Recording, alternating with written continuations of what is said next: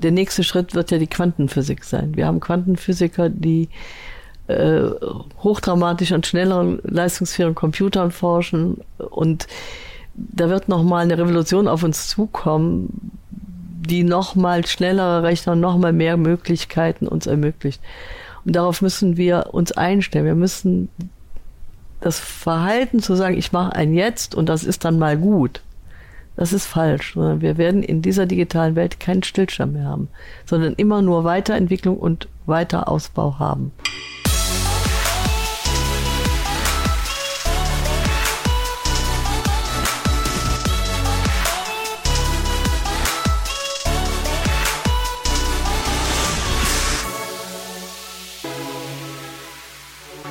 Heute hören wir viel Fach-Know-how von jemandem, der auch die Praxisseite extrem gut versteht.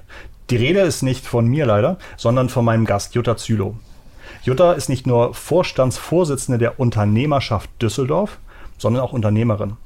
Ich möchte von ihr gerne wissen, welche, ähm, warum Breitbandausbau mit Glasfaser und Kabel wirklich relevant ist und warum dies nicht nur Floskeln sind.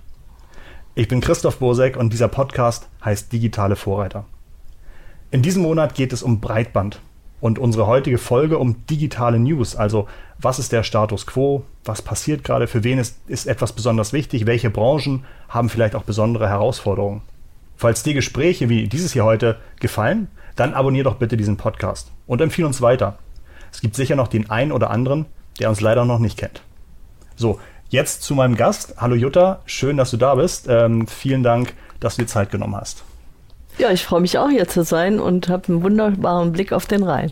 Ja, genau, wir, sind, wir sitzen hier in, in Düsseldorf. Ne? Du kommst aus Düsseldorf. Aus Neuss. Aus Neuss, gut. Bevor ich jetzt fachlich einsteige, versuche ich immer so ein bisschen Icebreaker-mäßig ähm, die Leute privat zu kennenzulernen. Äh, keine Sorge, nicht, nicht zu privat, aber wie verbringst du deine Zeit, wenn du nicht Vorstandsvorsitzende eurer Unternehmerschaft und auch nicht Unternehmerin bist? Also bleibt überhaupt noch Zeit übrig? Bleibt ausreichend Zeit übrig. Auf der einen Seite reise ich gerne ja. und auf der anderen Seite habe ich sieben Enkel, mit denen ich gern viel unternehme. Das klingt sehr gut. Ähm, Fernreisen, Nahreisen, äh, Asien, Afrika, Amerika, was? Äh, Fernreisen ja. mit Rucksack und Rollstuhl, wenn mein Lebensgefährte im Rollstuhl sitzt. Und dann aber wirklich Rucksack heißt nicht. Morgens nicht wissen, wo ich mhm. abends schlafe. Wirklich? Ja. Toll. Wohin ging der letzte Urlaub? Der letzte Urlaub ging fünf Wochen Australien, Neuseeland. Wow. Vor den Bränden, also im letzten Jahr, Januar, ja. Februar. Ja. Und äh, da hat es hervorragend funktioniert mit Rucksack und Rollstuhl, weil die für Menschen mit Handicap ganz viel haben, ganz viel Verständnis ja. und ganz viele Möglichkeiten. Das war easy. Und wir wussten manchmal abends um fünf noch nicht, wo wir dann unser Haupt hinlegen. Das ist aber ziemlich cool. Mein Vater saß auch im Rollstuhl und dadurch, äh, oder die haben halt relativ wenig Reisen gemacht. Mhm. Da wurden am Ende noch ein paar Schiffsreisen gemacht. Mhm. Aber ähm, Rucksackreise, äh. Australien kann, ähm, ist, äh, finde ich bemerkenswert. Dankeschön. Um, ähm, jetzt aber zu deiner, zu deiner Unternehmerschaft. Was macht die Unternehmerschaft Düsseldorf? Und warum ist dir das Thema anscheinend so wichtig, dass du da so viel, so viel ähm, Wille und Kraft reinsteckst? Wir sind hier in Düsseldorf etwas mehr als 3000 Unternehmen, die ein Netzwerk gebildet haben, a, um die ganzen arbeitsrechtlichen Themen zu regeln, um Arbeitsbedingungen zu regeln, um mit den Menschen in Kontakt zu kommen, um auf ihre Arbeitsplätze aufmerksam zu machen und aber auch auf die Produkte und das, was wir alles so Gutes können. Okay, also die, die Motivation dahinter ist, ist einfach, weil du es einfach wichtig für die Region findest oder weil du einfach gerne sagst, ähm, das ist ein Thema, das macht mir Spaß oder ist das, hat, habt ihr als Unternehmen davon direkte Vorteile? Also wie, wie fängt sowas an? Weil wie gesagt, ne, wenn du, wenn du ähm, irgendwann mal angefangen hast zu sagen, ich möchte da als Vorstandsvorsitzende mich, mich stark drum kümmern, ähm, gab es da einen Auslöser an dem Moment vielleicht? Der Auslöser war, dass das Thema Ausbildung, duale Ausbildung, ja. ein Thema ist, das mir äh, sehr viel bedeutet, das mir sehr wichtig ist. Und dass man, um dieses Thema gut äh, abhandeln zu können, gute Schnittstellen braucht zwischen Unternehmen, Schule und äh, Wissenschaft. Da hatte die Unternehmerschaft eine hervorragende Plattform und auch ein gutes Netzwerk. Dann habe ich mich da Anfang der 90er Jahre des letzten Jahrhunderts eingebunden und ähm, dabei eine, Leidenschaft für diese Organisation gefunden. Das macht Spaß, mit den verschiedenen Unternehmen aus den ganz unterschiedlichen Branchen zu reden, über den Tellerrand zu gucken, sich auszutauschen und voneinander zu lernen und auch äh, junge Leute dafür, dadurch für die eigenen Berufswelt zu gewinnen und neugierig zu machen. Du bist aber auch noch Unternehmerin, die Zylo AG. Ja. Was macht ihr? Strippen ziehen. Okay, also. Wir sind ein Unternehmen, das baut Daten- und Elektronetze. Und wir sind auch Dienstleister im ganzen Bereich äh, Kommunikation und Elektrotechnik, Medientechnik. Schon länger? 2021 gibt es 50 Jahre Zylo Ja. und ich bin von Anfang an dabei. Wirklich? Ja. Das äh, muss man jetzt, na, ihr könnt ja wahrscheinlich auf das Coverfoto schauen zu Hause. Das würde man der Jutta jetzt nicht abnehmen, dass sie da seit Anfang mit dabei ist. Ähm, wo steht dein Unternehmen in fünf Jahren? Hoffentlich da noch, wo es jetzt ist. Das Unternehmen entwickelt sich ständig. Weiterbildung ist eins der wichtigsten Dinge in unserem Unternehmen. Wir sind ein Handwerksunternehmen, sagen aber Handwerk mit Ideen. Und äh, wir gehen jeden Schritt, den die digitale Welt bietet, mit, um die, Hand, die notwendigen Handwerksdienstleistungen dem Kunden zu bieten. Und ich bin überzeugt, dass wir in fünf Jahren äh, weiter mit dabei sind, aber mit welchen Techniken und welchem Wissen und Können, das weiß ich Gott sei Dank nicht. Wenn ich nämlich in die Zukunft gucken könnte, säße ich, glaube ich, nicht mehr hier. Hat sich dann, hat sich denn das Strippenziehen in den letzten 51 Jahren stark verändert? Ja. Also die Welt der Elektrotechnik hat sich gravierend verändert. Wir haben zum Beispiel mal als Anschauungsbild ein Inhouse-Lehrprogramm, das heißt Laptop statt Schraubendreher. Äh, Es gibt die Grundregeln der Elektrotechnik, die ändern sich nie. Das ist Physik, das ist geblieben, aber den Nutzen und die Anwendung, das hat sich verändert. Das Können hat sich verändert ohne EDV-Affinität und äh, Netzwerkaffinität und äh, Internetaffinität kann man diesen Beruf heute nicht mehr ausüben. Was ist denn anstrengender für euch? Der Wandel durch die technischen Fortschritte oder der Wandel durch vielleicht mehr Auflagen und Regeln, die man einhalten muss? Oder ist das gar nicht so im, im Strippenziehen? Die Regeln und die Auflagen waren immer da Ja, und sie sind gerade in der Elektrotechnik auch wichtig. ja.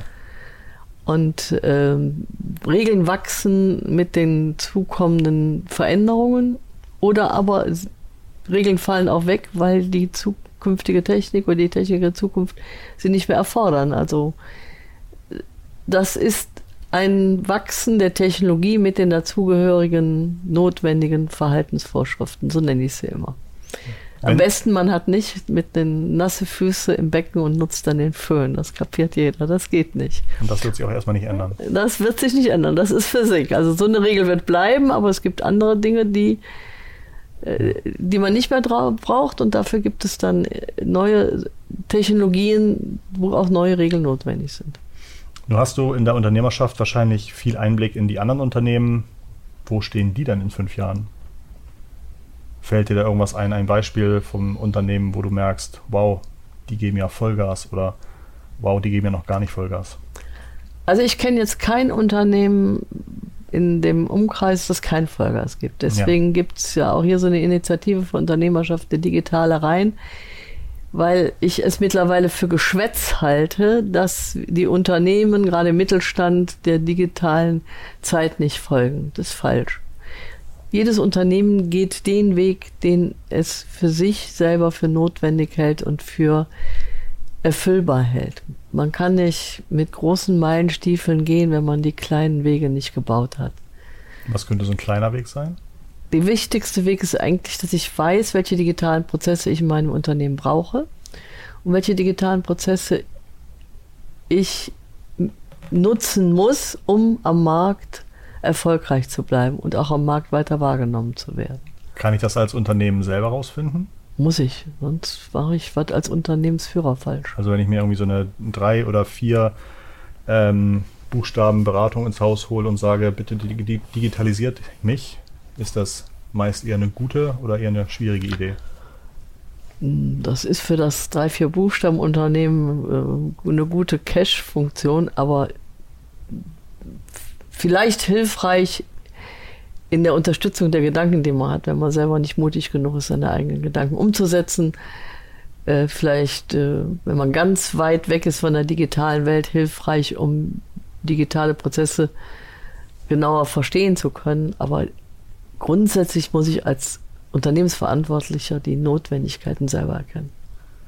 Hast du Beispiele, ohne dass wir jetzt aus dem Nähkästchen plaudern, von Unternehmen, die es einfach nicht geschafft haben und jetzt auch ähm, komplett den Anschluss an den Markt verloren haben? Also öffentliche Beispiele. Habe ich leider nicht. Nee, ist mir keins bekannt. Nee, habe ich Gott sei Dank nicht. Leider ist falsch. Ja. Ich Gott sei Dank nicht. ist mir nicht Glück bekannt, nicht. ja. Durch die Digitalisierung ja, wird es Chancen oder auch Verwerfungen geben.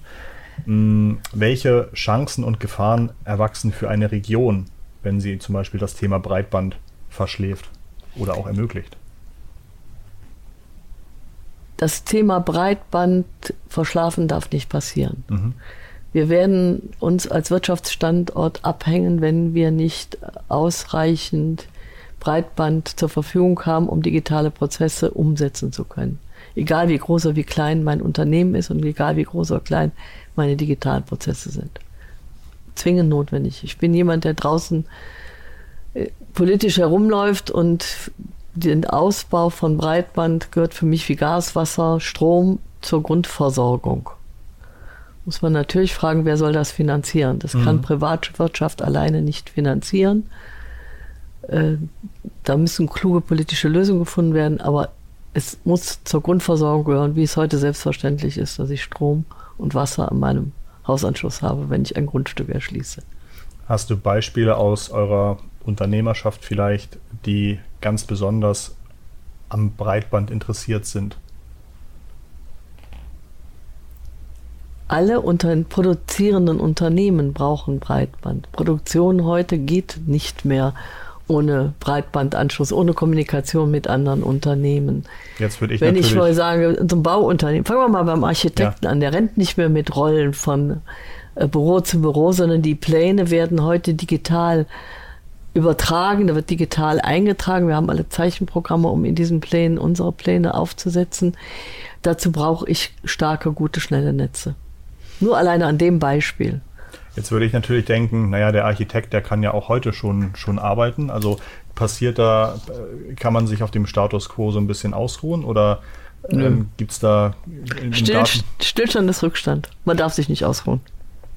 Ich habe gelesen, dass 1% zum Beispiel 1% mehr Glasfaser das jährliche Bruttoinlandsprodukt um eine halbe Milliarde bis 1,2 Milliarden Euro positiv beeinflussen kann.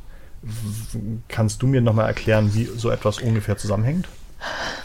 Ich würde das jetzt in Zahlen nicht aufhängen mhm. können. Da würde ich so eine Zahl nicht bestätigen mhm. können. Aber ich mache mal so am Dienstleistungsbereich, Ersatzteilbereich. Das ist klar. Wir haben heute die Möglichkeit, Ersatzteile über 3D-Drucker auszudrucken. Das geht nur, wenn ich auch die entsprechenden guten Datenleitungen habe. Wenn ich von meinem Unternehmen aus diesen Service nicht bieten kann, binde ich mein Unternehmen vom Wirtschaftskreislauf ab. Also brauche ich solche schnellen Datenleitungen, um diesen guten Service zu bieten. Damit bin ich spannend weltweit auf dem Markt und generiere auch damit für mein Unternehmen mehr Ertrag und mehr Umsatz. Ersatzteil finde ich total interessant. Gibt es weitere konkrete Einzelbeispiele, wo du auch über eure Arbeit gelernt hast, wir legen den Strippen hin und die füllen die relativ schnell auch wirklich mit Daten aus? Ja, gehen wir mal Logistik. Von, ganze, von, von ganze Logistik, ja. ganze Logistikunternehmen, das ganze äh, Handel, äh, Lager, Amazon würde ohne schnelle Datenleitung überhaupt nicht funktionieren. Die Selbstverständlichkeit, mit der wir uns heute abends an Rechner setzen und irgendwelche privaten Dinge oder fürs Unternehmen bestellen und für selbstverständlich an anderen Morgen schon da ist, bevor ich mehr oder weniger in meinem Büro bin, geht nur dann, wenn die Datenleitungen schnell sind und auch in ihrer ganzen Komplexität genutzt werden können. Das finde ich ein gutes Stichwort. Ähm, für mich kann ich ja schon heute bei Amazon bestellen und merke da gar nicht, ob es da irgendwelche Verzögerungen gibt. Aber ähm, wächst das Internet noch? Wächst das Datenvolumen aktuell noch? Das Datenvolumen wächst jeden Tag. Weißt Punkt. du wie viel? Ich habe mich mal schlau gemacht. ich ich habe mich wirklich mal schlau gemacht ja. und das wächst um 70 Terabyte jede Sekunde. Das ist übertäglich, das sind Zahlen. 70 Terabyte jede, jede Sekunde. Sekunde. Und das können wir uns, wenn wir die vielen Nullen im Kopf drehen, glaube ich, so gar nicht mehr äh, als Zahl wirklich vorstellen. Aber es ist Tatsache, dass es so ist.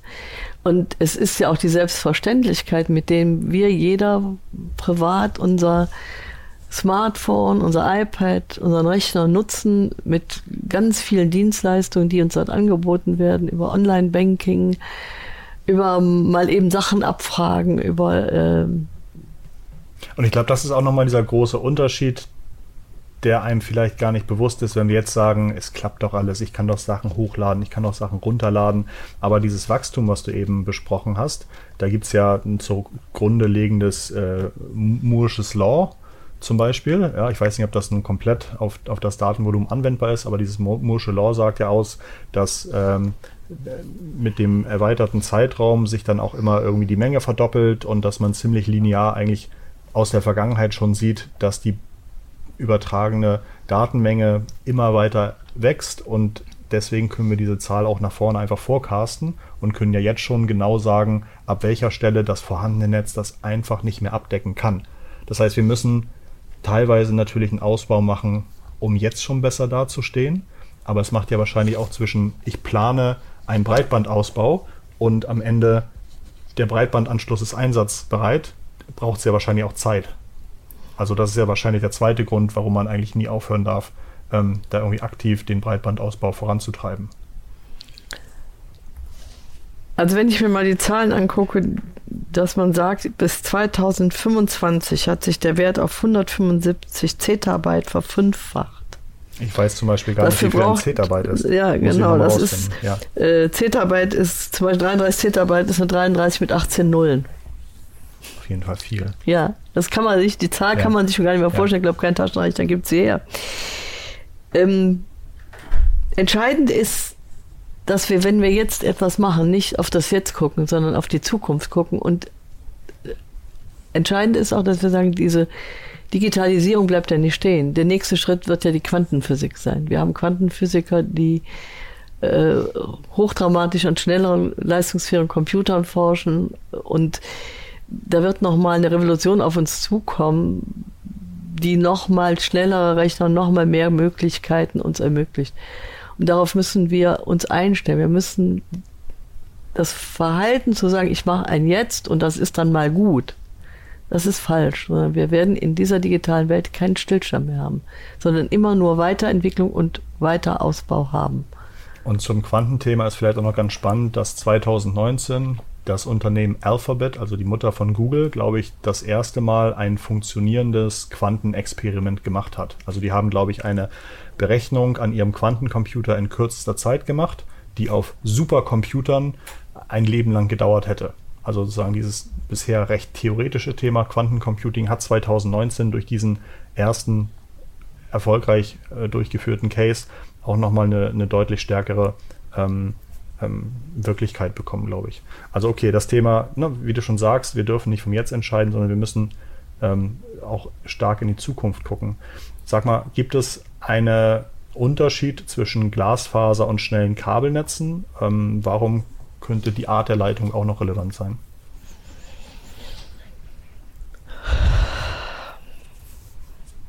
Das ist jetzt. Ich bin Glasfaserfreund. Ja. So, und sage, wenn ich jetzt Leitungen lege, lege ich Glasfaser. Mhm. Das ist die Leitung des Jetzt. Ja. Es gibt keine bessere, es gibt keine schnellere zurzeit. Wenn ich Kupferkabel lege, weiß ich, gehe ich einen Rückschritt. Gibt es, das, das, das verstehe ich. Aber in zum Beispiel Gegenden, in denen nur Kupfer liegt und erstmal noch die nächsten Jahre kein Glasfaser da ist, ähm, ich weiß nicht, kennst du dich aus, wie schnell Kupfer ähm, ich kann es ja nur mit dem Vectoring verdoppeln, das ist ja nicht schnell. Okay. Also ich bin der Meinung, wenn wir als Wirtschaftsstandort erfolgreich sein wollen ja. und wenn wir alle Möglichkeiten, die unsere Unternehmen ja schon, teil, schon haben, mit, wir haben ja viele Unternehmen, die intelligente Maschinen haben. Ich bin übrigens ein Gegner des Wortes künstliche Intelligenz. Es gibt keine künstliche Intelligenz. Es gibt nur gut programmierte Maschinen und Also wenn wir äh, das alles nutzen wollen, was unsere Unternehmen schon können, brauchen wir an diesen Stellen überall 5G und Glasfaserpunkt. Gibt es keine Alternative zu. Verstehe. Und wenn ich mal als Beispiel, ja Mensch, praktisch Beispiel, ich war vor drei Jahren mit meinen Enkelkindern in Island. Ja. Drei Jahre her und selbst im tiefsten Vulkan, im tiefsten Loch hatten sie mindestens 4G. Ja. Wir konnten überall telefonieren, gucken. Ja. Kinder konnten gucken, wo sie sind. Das war so für 12, 13 Jahre ganz spannend. Und äh, das ist ein Land, wo das Handy der Schlüssel des Alltages ist. Damit bezahlen sie die Chipstüte, damit bezahlen sie das Eis von für 90 Cent, damit bezahlen sie das Ticket für den Omnibus. Ähm, Nur ist es natürlich auch einfacher, vielleicht ähm, Regionen ans Netz zu bringen, wo sich 95 Prozent der Einwohner irgendwie in, dem, in den gleichen 5 Quadratkilometern aufhalten. Aber nee, du hast ja gerade gesagt, Inselweit. In dem Vulkan, okay. in dem Vulkan lebte keiner ja. und da war Rauchnetz. Ja. Ja. Und äh, wenn man rauffuhr so zu den Gletschern, also Island hat Netz. Die fragen nicht, wer wohnt da und habe ich 40 Prozent Ertrag, sondern sie haben ein Netz gebaut. Und ähm, das ist für mich so der Anspruch, wo wir unser Denken etwas umstellen müssen, dass wir das Netz bauen eine Aufgabe ist, die aber nicht in den privatwirtschaftlichen Unternehmen verantwortet sein darf. Aber wer das Netz nutzt, muss dafür bezahlen. Ich zahle für mein Stromnetz, ich zahle für meine Wasserleitung, also muss ich auch selbstverständlich für mein Kommunikationsnetz zahlen. Als Bürger sowohl wie als Unternehmer. Wie sieht das ich weiß nicht, hast du vielleicht Einsicht, wie es beim Handel aussieht? Wie kommen große Mengen zum Beispiel bei vielen ja Filialen oder, oder Handelsketten zustande? Kennst du da? Also Zahlen. Zahlen oder Beispiele oder warum, wie, ne, wie, wieso braucht jemand, ähm, der viele Filialen hat, unbedingt Breit, Breitband? Also wenn ich sage, so ein, so ein, so ein Einzelhandel, klassischer Einzelhandel, die ja. haben ja Schnelldreher. Hm da gibt es ja bestimmte Produkte, die sind an einem Abend abverkauft. Mhm. Wir haben ja keine großen Lagervorräte mehr am Ort des Handels selber, sondern mhm. in großen Logistikzentren. Da brauche ich eben die schnellen Datenleitungen um den Transport aus dem Regal. Ich kann ja heute schon aus dem Regal heraus den Abverkauf senden in das Logistikzentrum und dort den, äh, das Nachliefern ohne menschliche Schritte dass da jemand im Computer tippt, schon regenerieren. Und dafür brauche ich einfach schnelle Netze. Gehören zu euren Kunden eher große Unternehmen? Ich schätze mal ja, oder? Ja, nur. Was könntest du denn jemandem sagen, der eigentlich nur ein kleiner Handwerker ist und sagen, der jetzt vielleicht sagt, ja, ja, ich schreibe E-Mails, die schreibe ich jetzt auch nicht schneller als gestern. Äh, ich brauche doch kein Breitband. Also erstens gibt es nicht hier kleinen Handwerker, den mhm. Begriff sage ich mal. Es gibt Handwerksunternehmen, die sich, wir sind groß aufgestellt mhm. mit über 350 Mitarbeitern. Es gibt Handwerksunternehmen, die stellen sich anders auf, ja. die haben eine andere Leistung.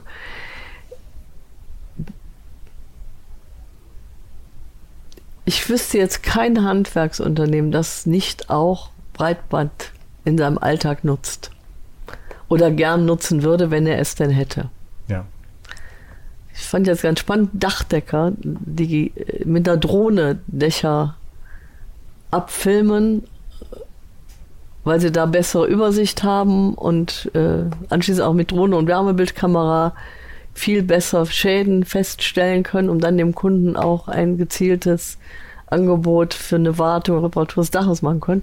Der braucht auch Breitband. Ich wollte gerade sagen, und schon ändert sich das und schon ändert sich das, äh, das Spielfeld komplett. Denn ja. also ich bin selber ein äh, unheimlich schlechter Drohnenpilot. Also ja. ich habe tatsächlich inzwischen schon mehr Geld für die Ersatzteile ausgegeben als für die Drohne selbst. Aber klar, wenn man auf einmal anfängt, mit einer hochauflösenden Kamera irgendwie Bewegung, äh, Bilder von oben zu machen, dann ist das einfach ein Gamechanger. Dann ist das ein wichtiger Bestandteil, der im Service dazugekommen ist, aber sofort ähm, verändert, was man tatsächlich an, an Backbone, an, an mhm. Anbindung braucht. Verstehe. Mhm. Okay, gut ich mag diese Beispiele so sehr. Hast du noch was davon? Wenn, wenn ich sage, wir haben Smart Home. Ja. Lichtschalter werden heute zwar noch körperlich die Steckdose angeschlossen, aber die Verdrahtung ver ist heute auch die EDV eingebunden.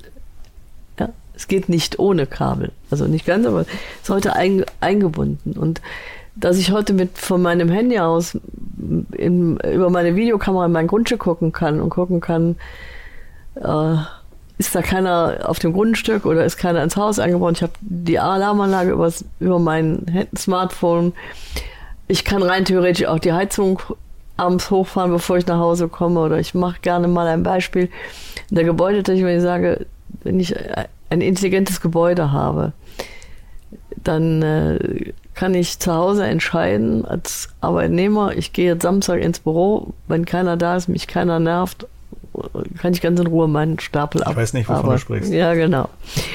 Und äh, den Alter kennt jeder. Und mhm. dann kann ich von zu Hause mit meinem Handy sagen, ich komme, setze Büro 7, habe gern 22 Grad und am besten ist die Kaffeemaschine schon bereit. Das programmiere ich mit dem Handy, dann komme ich, dann kann ich mit meinem. Ist das bei euch schon so? so? Wir brauchen es nicht, aber ich habe es für Kunden gemacht. Ja. Wir haben es für Kunden gebaut. Dann kann ich mit dem Code die Schranke öffnen. Ich komme in meinem Code in dem Bereich, in dem ich Zugang habe. Ich äh, finde mein Büro äh, in der Wunschtemperatur. Das Licht ist an, der Computer ist hochgefahren und die Kaffeemaschine gerät auf Knopfdruck. Jetzt habe ich auch noch einen Kunden bestellt, dessen Kennzeichen gebe ich ein. Dann richtet, öffnet sich für den Kunden auch die Schranke. Dann sage ich, den gehe auf Parkplatz G7 und kann den Kunden dann auch ins Unternehmen holen. Ich beginne zu verstehen, dass es nicht die eine Killer-Anwendung ist, die auf einmal sagt, ich brauche jetzt viermal so viel Datenvolumen wie vorher, ja. Sondern das ganze Zusammenspiel an den Kleinigkeiten, die aber always on sein ja. müssen, die auch zuverlässig ja. erreichbar sein müssen, gerade bei so Sachen wie Alarmgeräten. Und eine Alarmanlage transportiert wahrscheinlich auch wieder hochauflösende Bilder, die dann auch gleich wieder viel mehr Daten beanspruchen, als mal eben eine E-Mail, die man schickt. Okay, ich glaube, ich kriege langsam eine Idee von dem Ganzen. Du hattest eben Island als schon vor Jahren tolles Beispiel für Konnektivität mhm. ähm, erwähnt. Ich war, glaube ich, vor sieben Jahren mal in Island und hatte auch damals schon äh, überall extrem guten LTE-Empfang. Das hatte mich, also das lustig, dass du gerade Island als Beispiel meintest. Deutschland wird oft als Glasfaserentwicklungsland benannt.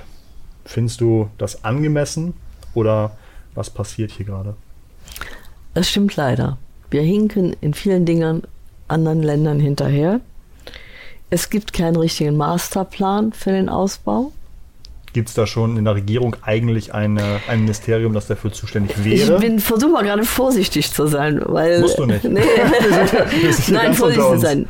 Ähm, die Kommune ist als erstes zuständig. Mhm. Der kommunale Ausbau ist ganz wichtig, denn da, wo Glasfaser liegt, da gehen die Arbeitsplätze hin und da wohnen auch die Menschen. Ja ich fände es wichtig, wenn es äh, bundesländerweit, also ein Bundesland es für sich regelt. Wir sind hier in Nordrhein-Westfalen mit Andreas Pinkwart auf einem sehr guten Weg, hat Verständnis für die Situation. Aber was ich gelernt habe, auch Politik hat auch ihre Regeln und man muss als sowohl als Bürger als auch als Unternehmer dann öfter mal auf äh, Regeln aufmerksam machen, die so ein bisschen ins Alter gekommen sind. Du sagst das mit so einem verschmitzten Lächeln. Am liebsten würde ich nach einem Beispiel fragen, aber ich glaube, es gibt einen Grund, dass du das so ein bisschen metaphorisch erzählst. Du kannst da nicht zu so sehr. Doch, ich kann das sagen. Also ja. es kann, es kann nicht sein, dass wir, ähm, wir haben mit der ISIS zusammen Glasfaserausbau gemacht hier in der Region Düsseldorf-Neuss.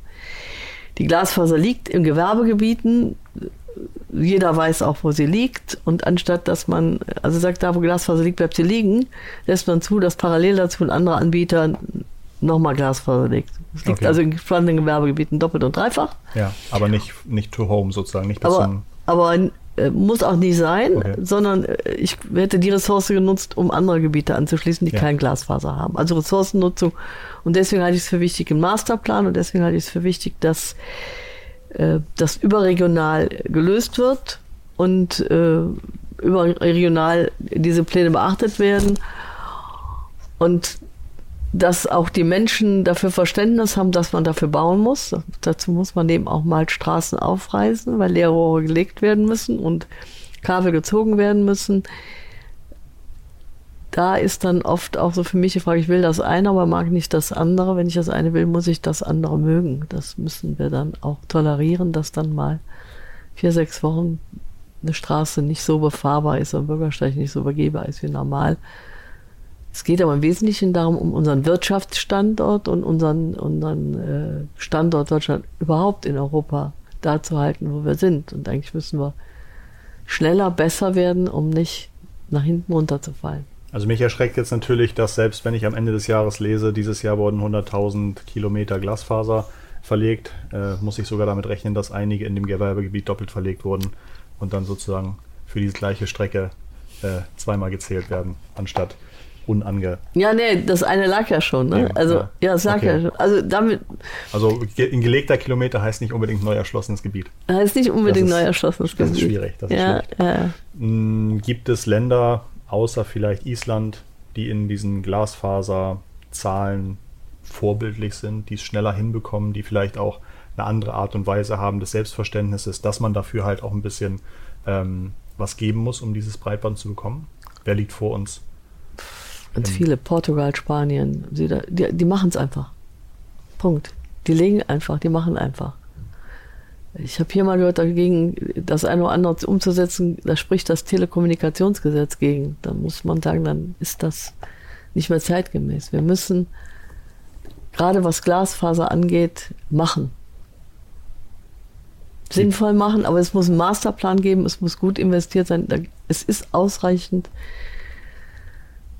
Geld da, um zu investieren. Es muss nur die richtigen, Entscheid richtigen Entscheidungen mit den richtigen Menschen, mit den richtigen Unternehmen getroffen werden. Gibt es, du bist jetzt in der Unternehmerschaft Düsseldorf, gibt es Bundesländer oder Städte, wo du so ein bisschen neidischer hinschielst oder andersrum sagst, zum Glück bin ich nicht in der Unternehmerschaft XYZ? Also gibt es da auch innerhalb von Deutschland noch so ein, so es ein gibt, Ranking? Es gibt hier bei uns ganz in der Nähe so ein kleines gallisches Dorf. Die, sich, die haben eine eigene Netzagentur gegründet. Ich, ich muss jetzt sagen, ich bin aus Hamburg. Ich weiß tatsächlich nicht, wer gemeint ist. Aber äh, Monheim. Okay. Ja? Köln macht es ganz klug mit äh, Energieunternehmen und, und äh, der Net Cologne. Also wenn man mal ein Unternehmen nennt. Ähm, da, wo sich Unternehmen vernetzen, ja. klug vernetzen oder Kommune und Unternehmen gut vernetzen und gute Lösungen finden, da sind sie schnell und da ist auch der Ausbau besser als da, wo man den Netzwerkgedanken untereinander noch nicht so pflegt. Du sprichst sehr ruhig über diese Themen, du bist aber sehr entschlossen, du hast eine klare Meinung, es ist ein Thema der Zukunft, du begleitest den Markt schon einige Jahre. Woher holst du dein Know-how? Wo hörst du hin? Was inspiriert dich, um nicht einfach zu sagen, ist doch die nächste Generation soll sich darum kümmern, ich möchte lieber noch ein paar Weltreisen machen? Aber vor allen Dingen tatsächlich inhaltlich. Gibt es inhaltliche gute Quellen, wo du sagst, das beeindruckt mich ab und zu, da immer mal wieder, da lese ich was Interessantes? Also inhaltlich ist es der Alltag, mhm. weil bin bei der Digitalisierung so von Anfang an dabei. Seit Mitte der 70er Jahre gehe ich ja. den Weg über Tokenring, über Ethernet-VK, über ja. diese Wege mit. Und ähm, Hast du selber mal Strippen gezogen? Ja. In der Ausbildung? nee, ich habe keine Ausbildung. Okay. Ich habe. Äh, Aber studiert hast du? Mathematik okay. und Philosophie studiert. Okay. Ja. Ich komme also von der anderen Seite. Ja. Und äh, zu der Zeit dann eben auch Informationswissenschaften, da waren wir noch ganz anders unterwegs. Das waren die Anfänge von. Ich habe noch Lochkarten getippt. also Löcher gestanzt also als der Programmieren. Alltag inspiriert dich?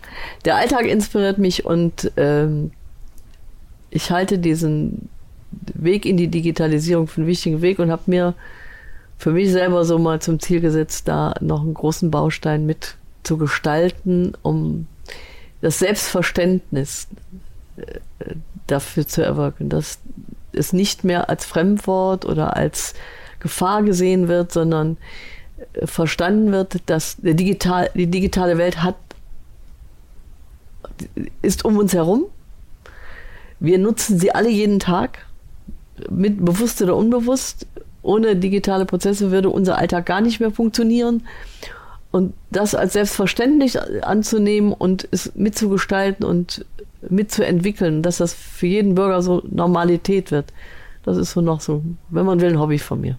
Das habe ich mir zum Ziel gesetzt, das noch ein bisschen Das ist dein zu Baustein, den begleiten. du gerne mitnehmen Ja. möchtest. Das wäre auch tatsächlich meine abschließende Frage gewesen, ob es Projekte gibt, die, die, die besonders am Herzen sind, liegen, dann wäre es wahrscheinlich genau dieses, Ja. Selbstverständnis auszubauen. Deswegen haben wir den digitalen Rhein gegründet, zusammen die Unternehmerschaft Düsseldorf und die digitale Stadt, um äh, dort die Fragen zu bündeln, die Unternehmen haben, auch, auch mal die Ängste zu sammeln, die Bürger haben, um zu sagen, ja, was, wo habt ihr Furcht vor, was bedrückt euch?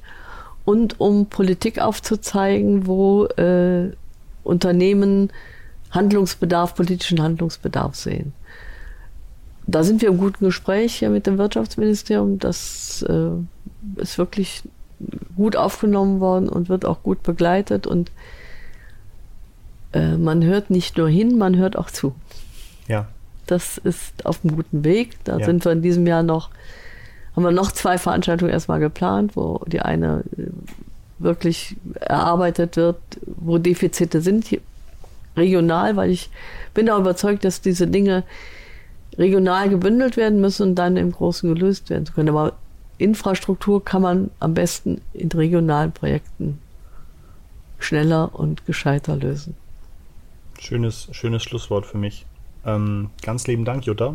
Ich finde, das waren tolle Kennzahlen, Cases, Projekte, die es zumindest mir auch nochmal stärker begreiflich machen, warum das nicht einfach nur eine Floskel ist. Also wie gesagt, ne, ich, ähm, allein wenn man schon sagt, Drohnenbilder und die nächsten Drohnenkameras werden wieder die doppelte Auflösung haben, wieder die doppelte Auflösung haben, wird das einfach wirklich, glaube ich, sonst schnell eng, um mit den Daten auch gut arbeiten zu können. Mich hat auch beeindruckt, dass der Ausbau von Breitband und der nachweisbare Erfolg tatsächlich korrelieren. Und ja, wenn es eigentlich so klar ist, dass Breitband notwendig ist, Breitband erfolgreich ist, dann sollten ja auch eigentlich alle notwendigen Prozesse, Verfahren, Gremien noch stärker Hand in Hand arbeiten. Du empfiehlst so ein bisschen ähm, das Lokale zu stärken. Also je mehr lokal möglich ist oder auch entschieden werden kann, umso, umso besser. So habe ich das jedenfalls verstanden. Ähm, damit Unternehmen jeglicher Größe digital fit werden und bleiben. Bleib auch du zu Hause fit, großartige Überleitung und höre uns bitte regelmäßig. Klick auf den Abonnieren-Button im Podcast und ich verspreche dir weiterhin großartige Gäste, Themen und Informationen. Ich freue mich sehr, dass du heute hier warst, Jutta. Vielen Dank. Ähm, und ansonsten würde ich sagen, ganz liebe digitale Grüße an unsere Hörer zu Hause und unterwegs. Bis zur nächsten Folge von Christoph und Jutta. alles klar. Ciao.